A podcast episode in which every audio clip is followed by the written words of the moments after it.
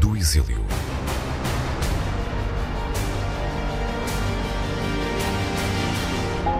O exílio significou um corte com o meu país, com a minha família, que era um corte geográfico, não afetivo, mas ao mesmo tempo significou, até pela idade que eu tinha, uma aprendizagem grande.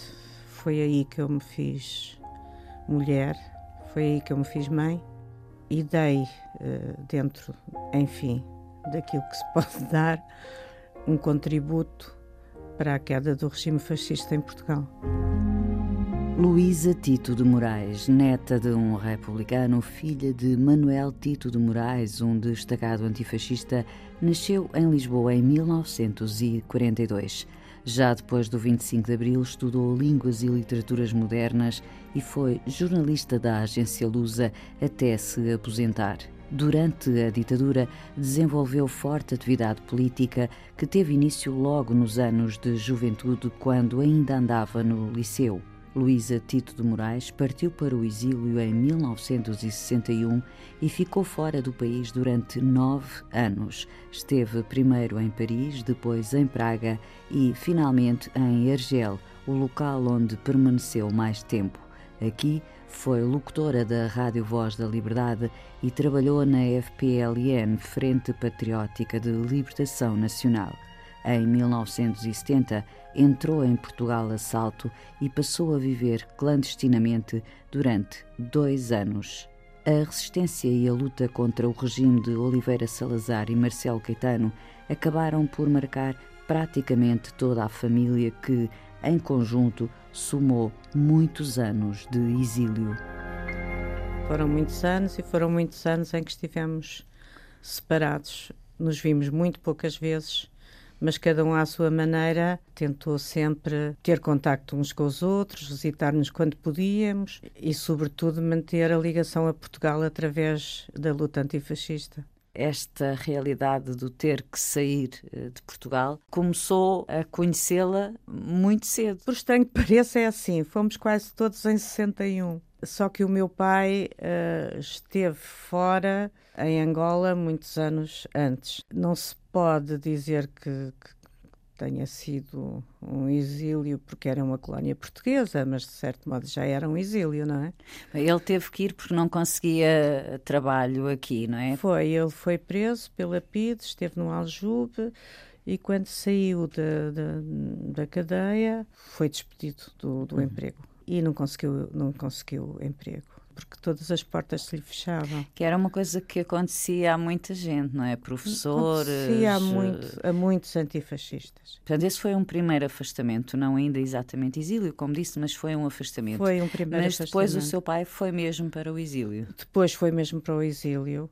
Uh, inicialmente foi para o Brasil, foi fundador do Partido Socialista, uhum. mas antes de fundador do Partido Socialista, era uma pessoa que militou muito nos movimentos antifascistas unitários.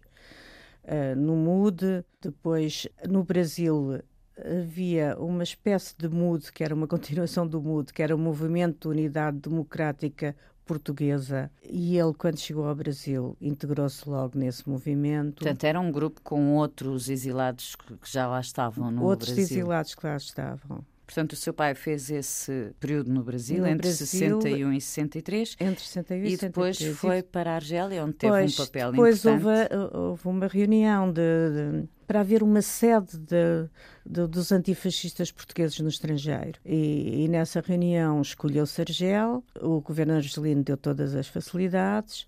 Nessa altura, o presidente era o Ben Bella. Sim. E o meu pai, que na altura era da resistência republicana e socialista, que foi um ano passado do, do, PS, não é? Foi para a como representante da resistência republicana e socialista na Frente Patriótica Libertação Nacional, um movimento que congregava vários partidos políticos e uh, organizações, partidos sim. só havia, no fundo, Portanto, o Partido Comunista, Partido Comunista. Uh, uh, organizações e individualidades. Uhum. Portanto, o seu pai depois esteve na Argélia até 66. Depois ainda foi para Roma. Portanto, a primeira, a sua primeira vivência relativamente a esta questão tem a ver com a partida do seu pai. Pois. E depois prolongou-se até ao 25 de Abril. Exatamente. Estas coisas quase que eram.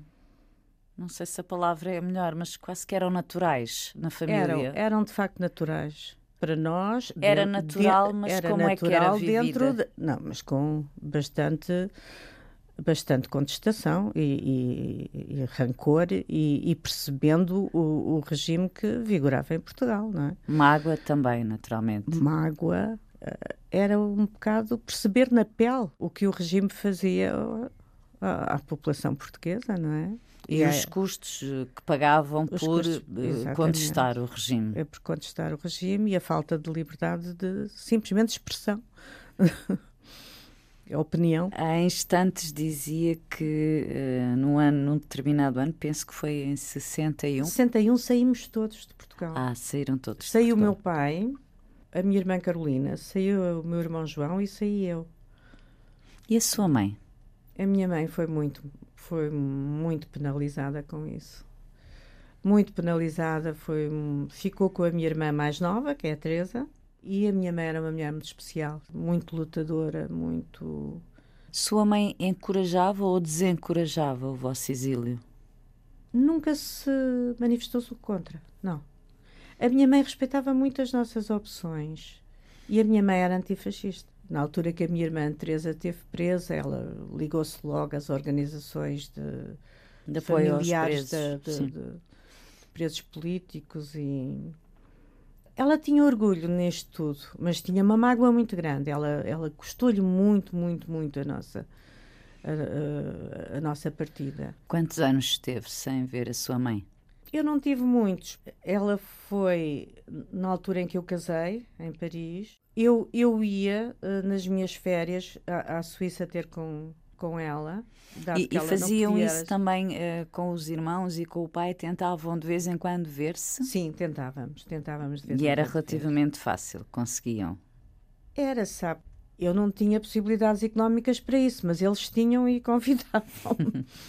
Uh, fui a Roma várias vezes ver o pai. Ver o meu pai. Eu estou aqui a fazer o historial um bocadinho pronto. da família para depois chegar à sua experiência particular. Uh, pronto, tinha um, a minha irmã mais velha, a Carolina, aconteceu outra coisa, portanto ela licenciou-se em medicina, depois uh, era necessário e obrigatório ir para os hospitais de serviço fazer o internato, senão uhum. não, não, não seria médica. e depois a PID não a deixou frequentar o internato geral e então ela teve que ir para o estrangeiro. Foi para no caso Paris, concreto foi para Paris. Depois para Argel. Depois foi para Argel e depois foi Suíça. tirar Sim, Suíça e Brasil. Convém dizer que uh, a sua irmã Carolina Tito Moraes, uh, estas coisas não aconteciam por acaso, fazia parte da direção da Associação de Estudantes de Medicina de, de Lisboa. de Lisboa. Portanto, era sempre a atividade política que depois tinha como consequência uh, estes impedimentos, não é? E connosco, nós mais, que estávamos todos a estudar, era a atividade política muito ligada às associações. Seu irmão também, João Tito de Moraes, Uh, militante do PCP, líder estudantil eh, também da, dire da... da, direção de estudantes do técnico. E depois foi chamado para a tropa. E desertou. Foi e... para a Alemanha, depois para Alemanha, o Brasil. Brasil e do Brasil para Portugal. Chegamos agora à sua irmã, Teresa Tito Moraes, também líder estudantil, uh, presidente da Associação de Estudantes dos Liceus, participou na greve académica, na célebre greve, greve académica de 62, depois também de 65, foi uh, membro do PCP, denunciada por uh, um, um funcionário do partido, presa pela PIDE em 1965, em, uh, numa situação muito particular e não sei se era assim tão comum. Hum, não, eu não conheço assim outro caso, mas não sei se há. Sim. Uh, de facto, ela ia para a Suíça, onde estava o, o namorado dela, que já tinha fugido esse assalto. Uh, e já dentro do avião da, Su da Suíça era, a PID entrou lá dentro, foi pescá-lo ao lugar e, trou e trouxe-a para António Maria Cardoso, presa. E ela ficou um, algum tempo. Ela ficou três presa, meses presa. Três meses, não é? Depois foi para a Suíça e ficou na Suíça até 1974. no final, se calhar, temos mesmo que fazer esta soma de há muitos anos de exílio. Isto há mesmo muitos anos. Nós estamos a falar assim de forma descontraída, enfim, porque já passou muito tempo, mas não deixa de ter sido dramático. Uh, sim, um peso modo. muito grande, não é?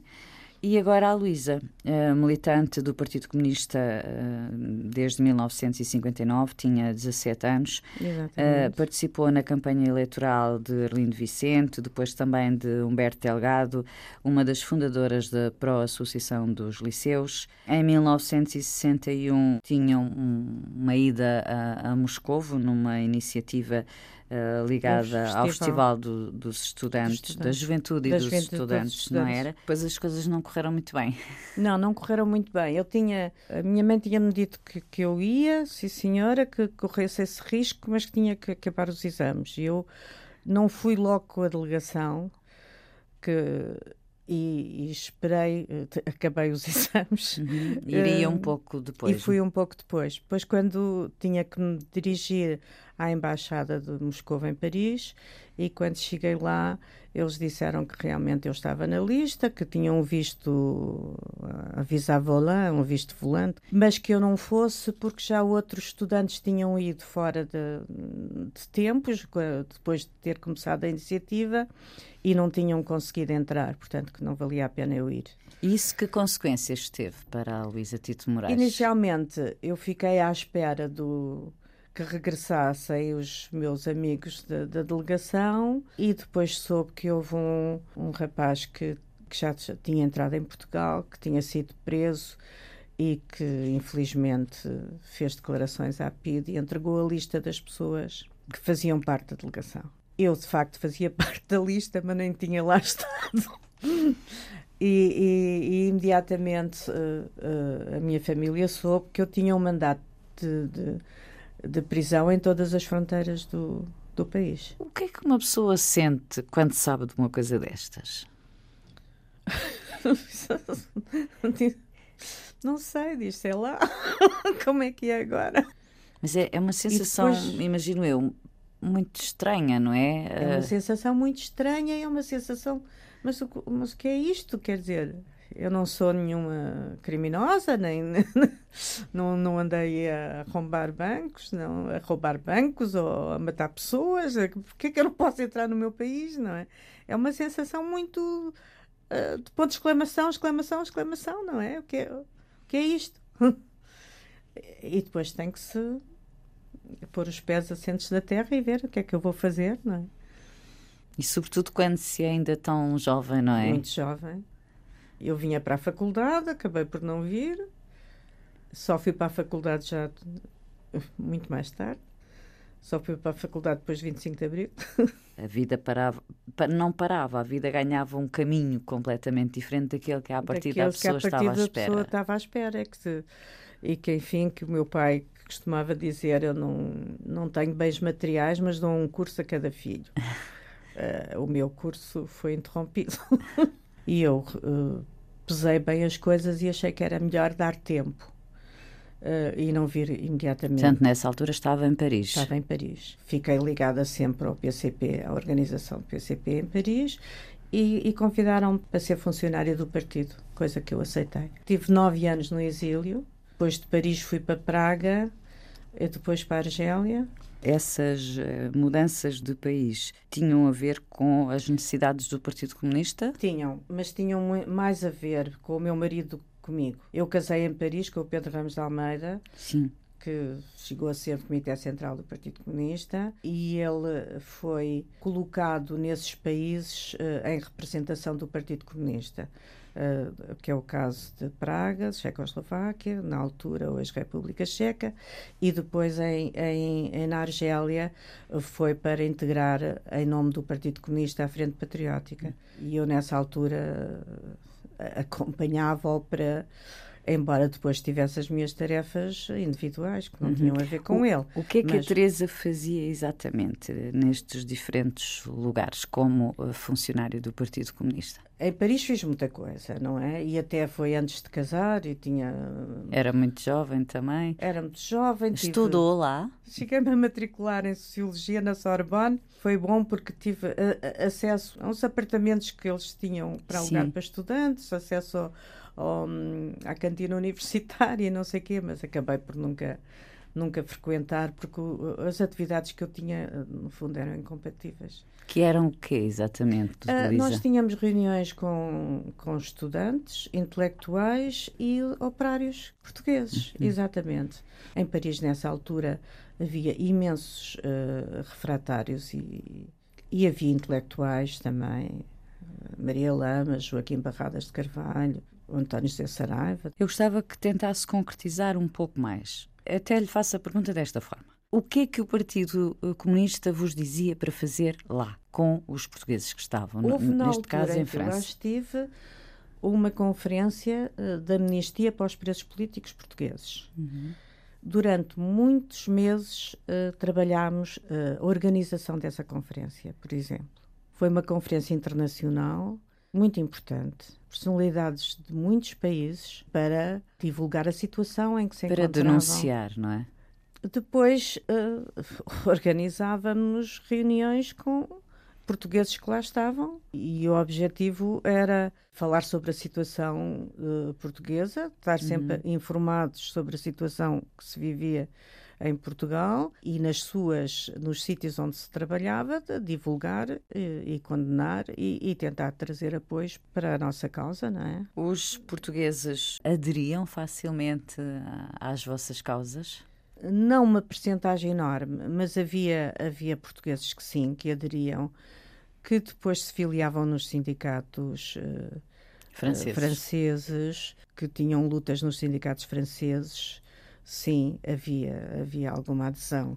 Não posso dizer que fosse a maioria, porque a maioria eram imigrantes por razões económicas. da é? imigração económica, sim. Mas sim. havia pessoas que conseguimos trazer para esta causa. É? Uhum. A Luísa sentia, quando lá estava em França a fazer esse trabalho político, o resultado do seu empenho e do seu esforço? Não sei se eu pensava mesmo assim. era natural. Fazia e pronto. Era. Eu sabia que a luta era longa, mas eu tinha muita, muita esperança que o fascismo acabasse. Sem essa esperança, provavelmente não se suporta tanto não, tempo, não, não, se é? suporta tanto tempo, não estando ligada formalmente, não é, ao Partido Comunista Português, a Luísa e outros companheiros tinham uma estrutura de apoio de natureza material mais uh, facilitada do que um, uma pessoa que partisse daqui para o exílio sem nenhuma rede. Quando cheguei lá, não. Quando fui convidada para ser funcionária, sim. Tinha o salário de funcionária. Mas quando cheguei lá, não. Tive a tomar conta de um bebê, fiz coisas para. Para sobreviver. Para sobreviver. E hum. passei fome. Comia pão de epice. Coisa que ao fim de uns tantos tempo não posso ouvir, nem vou. Isso durou muito tempo? Não, não durou muito Foi. tempo porque arranjei, uh, arranjei essas coisas para fazer. Minha família também me ajudou, não é? Uhum. Havia ligação, uh, pontos de encontro entre uh, os exilados, quer fossem do Partido Comunista ou não, em Paris? Havia. Houve, houve, sempre muito uma linha política de organizações unitárias. O denominador comum era ser antifascista, democrata. Mas também houve muitas desuniões. Houve muitas desuniões. Houve muitos grupelhos que eh, grupos e grupelhos que se até dentro do Partido Comunista que houve uhum. divergências, não é? De, Sim. E, e que saíram. E... Aí a convivência já não era tão simples. Não, não era, não, não, era simples, muitas vezes até se cortava completamente, não é? Aconteceu, uhum. aconteceu haver cortes completamente. Portanto, aí estamos já mais no final dos anos 60, não é? Quando Sim, começa... é mais para os finais dos anos 60 e, por exemplo, na Argélia houve uma cisão muito grande, uhum. não é? Aí, Sim, mas, mas, mas eu já não estava lá. Sei que na Frente Patriótica de Libertação Nacional o representante do Partido Comunista saiu, toda a estrutura de apoio à frente, incluindo a rádio, a voz da liberdade ficou para, uh, nas mãos de outras pessoas que lá estavam, não é? Mas eu não estava já. Sim. Em Praga, é onde esteve também entre. Em Praga, a minha atividade política não foi muito grande, porque eh, nasceu o meu filho. E também não esteve lá há muito tempo, foi um ano Também aí, é? tive ano e meio de. Uhum. Uh, nasceu o meu filho, foi o parto, foi as foram as fraldas, claro. mas tem graça. Senti imenso o exílio porque não tinha mãe, não tinha amigos, não tinha nada uh, junto de mim quando. Quando foi mãe? Quando fui mãe. Só tinha o meu marido, mais ninguém. Terá sido aí que se sentiu mais exilada? Senti muito exilada aí. E isolada?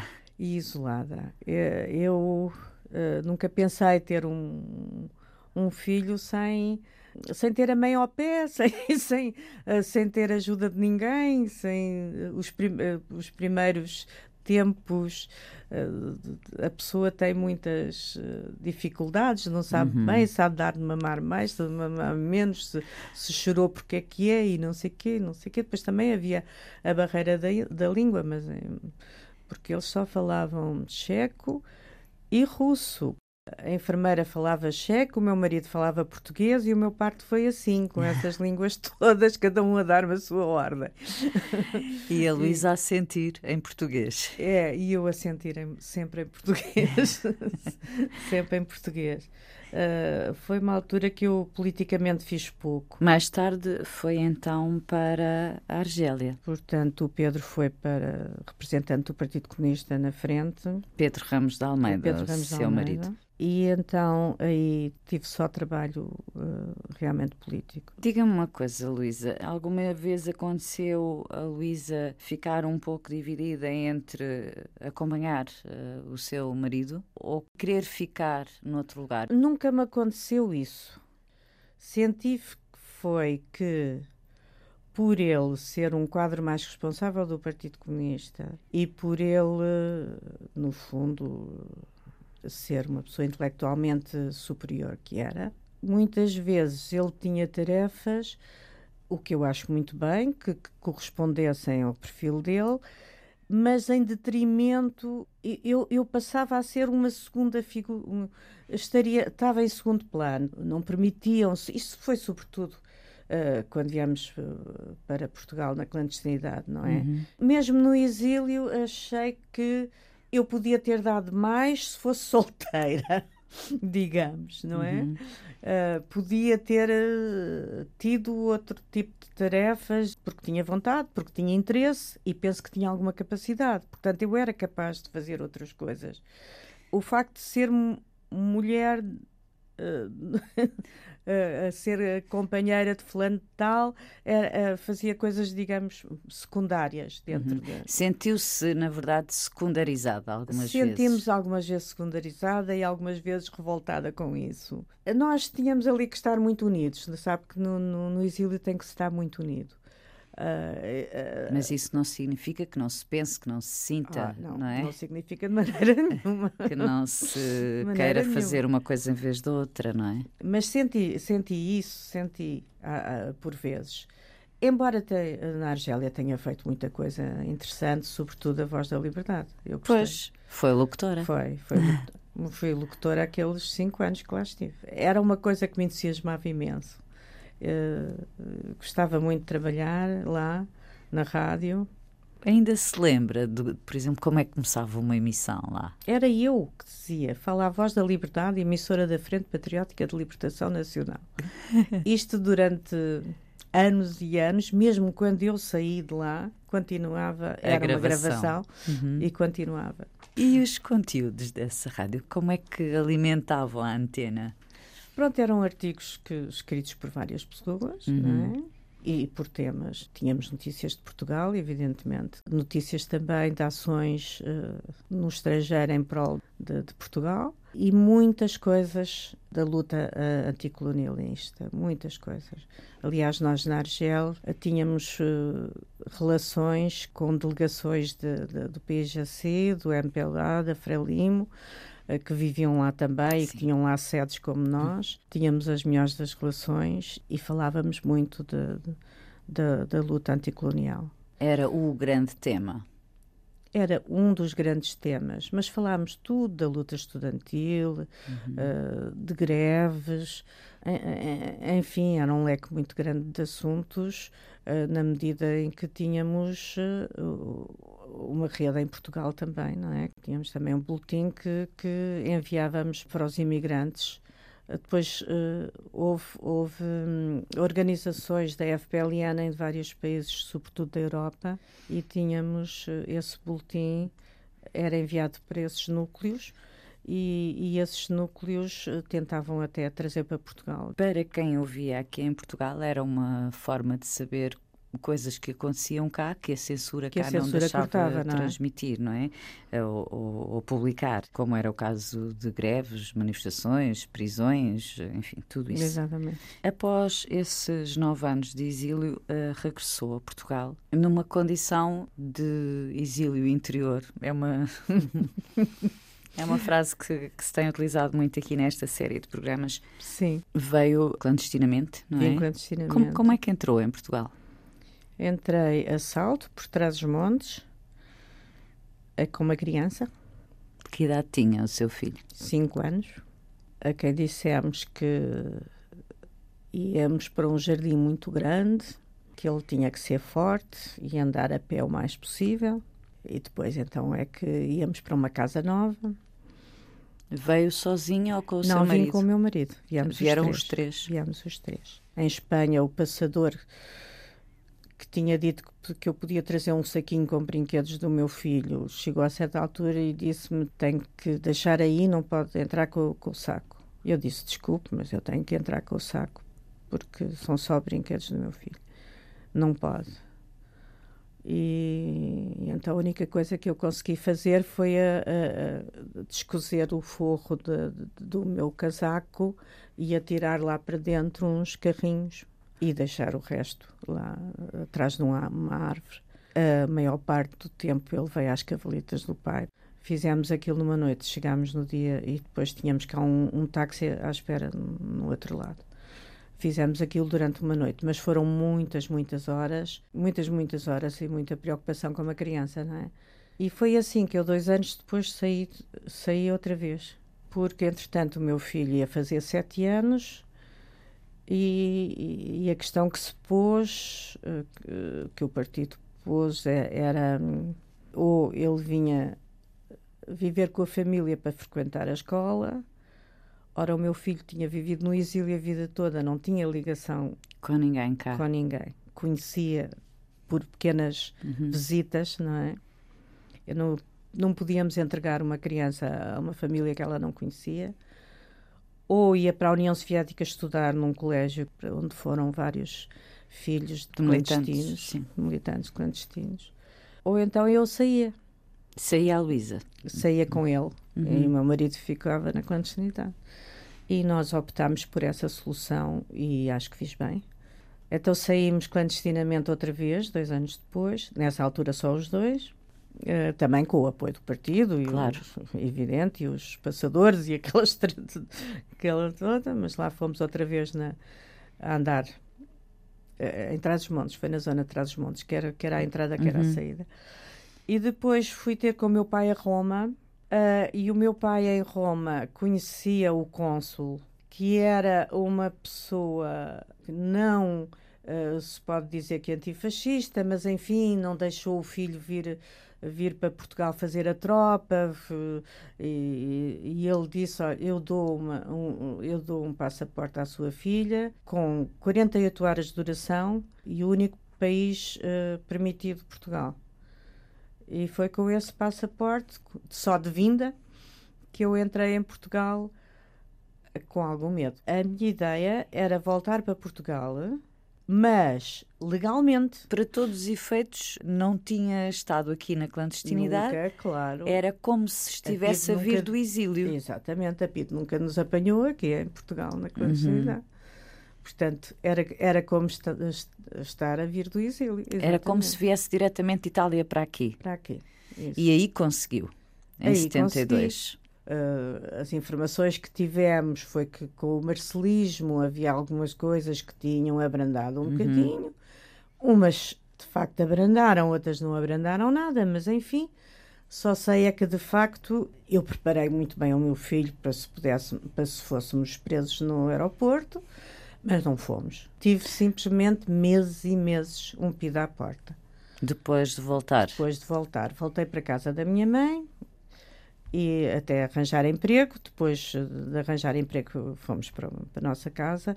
E quer em casa da minha mãe, quer depois na, na minha casa, tinha literalmente um pido à porta. Não era, era sempre o mesmo ou não, mudava? Não, não era. Mas já Mas, se conhece, não é? Quando, quando, se diz está à porta, é que está ali ao pé? É uma sim, presença. Sim, é, é uma presença que nem sequer finge, nem, nem, nem sequer disfarçava muito. Eu, uh, era o homem de gabardina e de óculos escuros, não era? Não tinha nada que saber. Não tinha nada que saber. Estava ali.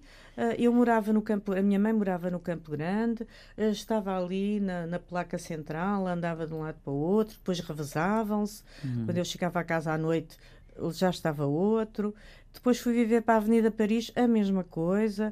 Um, mas eh, mas nunca diziam nada. Nada, nada. E eu, eu tentei não ter atividade política nos primeiros claro, tempos. Para é salvaguardar. Só, só muito mais tarde é que depois uh, aderia ao MDP-CDE uhum. e quando veio a 25 de Abril era da direção. Do, do MDP-CDE. Exatamente. E depois do 25 de Abril continuei no Partido Comunista, onde hum. estou hoje. A Luísa decidiu com o seu marido que o seu filho, o vosso filho, não tinha que sofrer as consequências do vosso exílio. Muitos pais tomaram outra opção e, portanto, muitos filhos cresceram uh, no exílio afastados dos pais. Eu agora vou pedir-lhe que tente responder-me pondo-se dentro e fora ao mesmo tempo porque imagino que para qualquer pai ou mãe tomar essa decisão seja muito complicado, muito, muito doloroso e provavelmente em alguns filhos, uh, enfim, há, há, coisas escritas e testemunhos dados nesse sentido,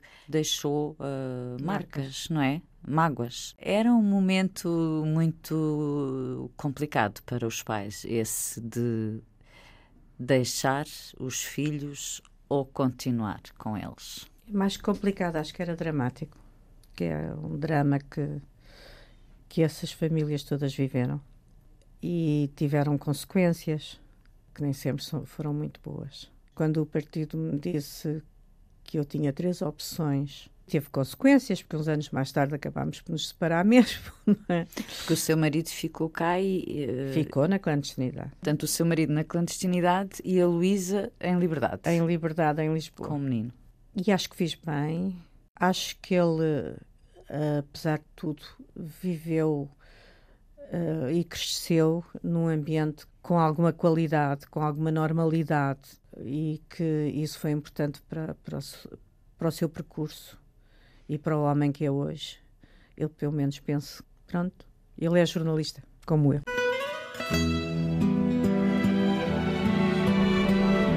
Memórias do Exílio.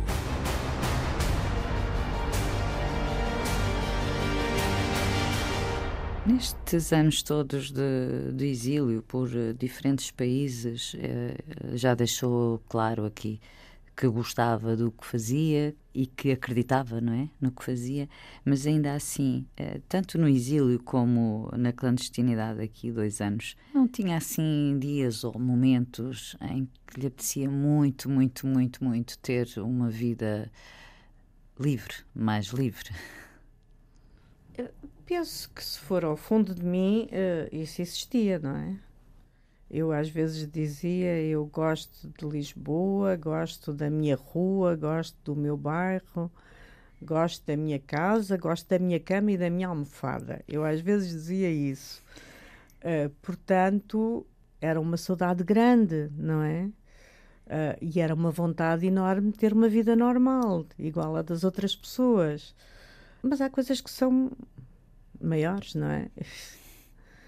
E, e, portanto havia sempre, sempre tive sempre muito otimismo e muita esperança que o fascismo acabasse, que houvesse uma revolução, que, que voltaríamos a Portugal. E o 25 de abril de 1974 foi o dia mais feliz da minha vida.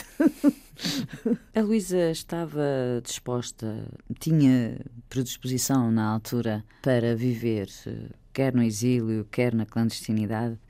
Até onde? Até quando? Essa questão colocava-se-lhe. Eu, na altura, pensava que até sempre que fosse possível. Mas não sei. Eu, nessa altura, eh, a minha ideia é que estou aqui enquanto for preciso.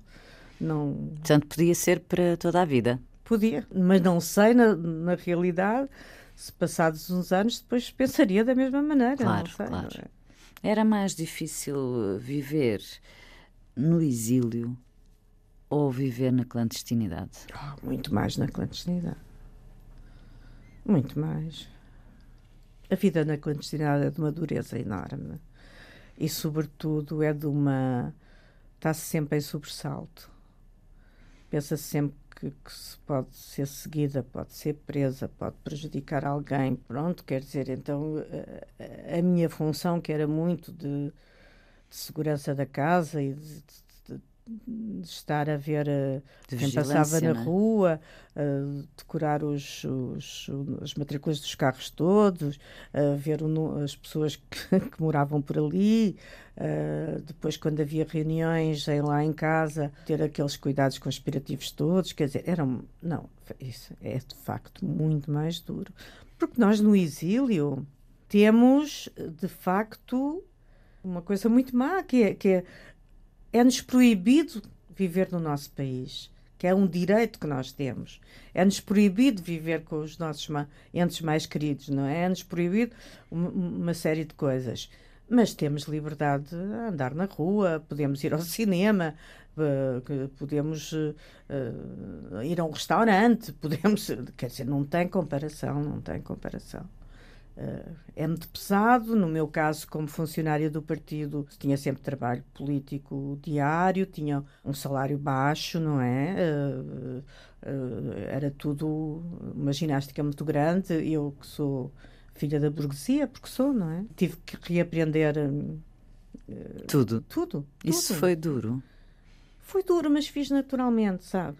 Eu não, não costumava passar a ferro e lavar a roupa e, e não sei o quê, mas fiz isso tudo. E, mas fiz naturalmente, era muito jovem e cheia de força, cheia de vontade de, de, de seguir para a frente e, e, e, sempre a pensar que havia coisas mais importantes e que eu estava a dar o meu contributo, pequeno que fosse, uh, estava a dar o meu contributo e, e isso é também bom, não é? O regresso foi fácil? Não, não foi não foi. Não pertencia a país nenhum, nem a sítio nenhum. Era isso que sentia? Era. Eu que pensei, pensei sempre que não ia sentir isso. Mas senti. Não era de país nenhum, não era de lado nenhum. Só com a integração no trabalho, uh, na família outra vez e devagarinho é que eu comecei a, a sentir o país como meu. E depois, uh, não queria, uh, depois do 25 de Abril, isto entre 72 e 74. Depois do 25 de Abril, então, uh, tudo isso passou e não queria sair daqui, nem, nem uhum. quero, nem ninguém tem o direito de me expulsar mais da minha terra, não é? Sentiu que tinha que reaprender a ser portuguesa, de alguma forma? De alguma forma. Se calhar isto de... é um bocadinho de exagero, mas... É um bocadinho exagero, mas aquele país cinzento regressou. Regressou o país cinzento. E eu não, não, não sentia que tivesse raízes aqui. Mas também nunca, tinha, não, nunca tive raízes em parte nenhuma nenhum país em que eu estive me senti enraizada e que era que seria o país da minha escolha. Não, não sei, nunca senti. Eram sempre países de passagem. E quando cá cheguei, uh, uh, levou muito tempo até que voltasse a ser o meu país. Conversam sobre estas coisas ou não? Temos uma relação muito boa, falamos de muitas coisas, mas uh, assim um pouco como lembranças, não é? Já são lembranças que nos fazem uh, até achar graça, episódios que se passavam e Uh, não tem uma carga muito pesada, não tem. Para nenhum de vocês? Não, eu penso que não. Uh, é a nossa vida que vamos recordando e pronto, sabemos que nem toda a gente teve uma vida assim parecida, não é? Uma família inteira. Tem essa noção, não é? Temos, temos essa noção. E agora estamos mais ligados pelo presente, sem, sem deixar de falar no, no passado. No fim de tudo, que contas faz esta, esta vida? Não a vida do 25 de Abril para cá, mas é esta anterior. Aprendi, uh, formei-me e sofri um bocadinho. Um bocadinho? Um bocadinho. Esse bocadinho é porque de facto está convencida de que foi um bocadinho ou é uma forma, enfim, airosa de lidar com a questão?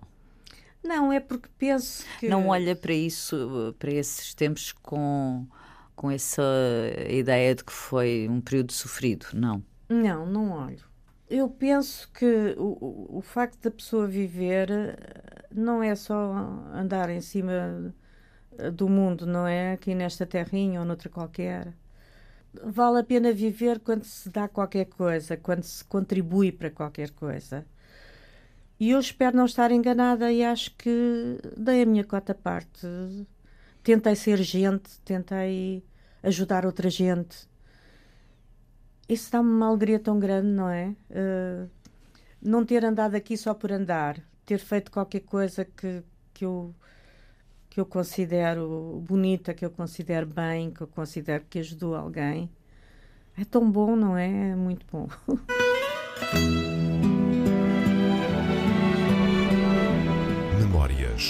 do Exílio. Um programa de Ana Aranha.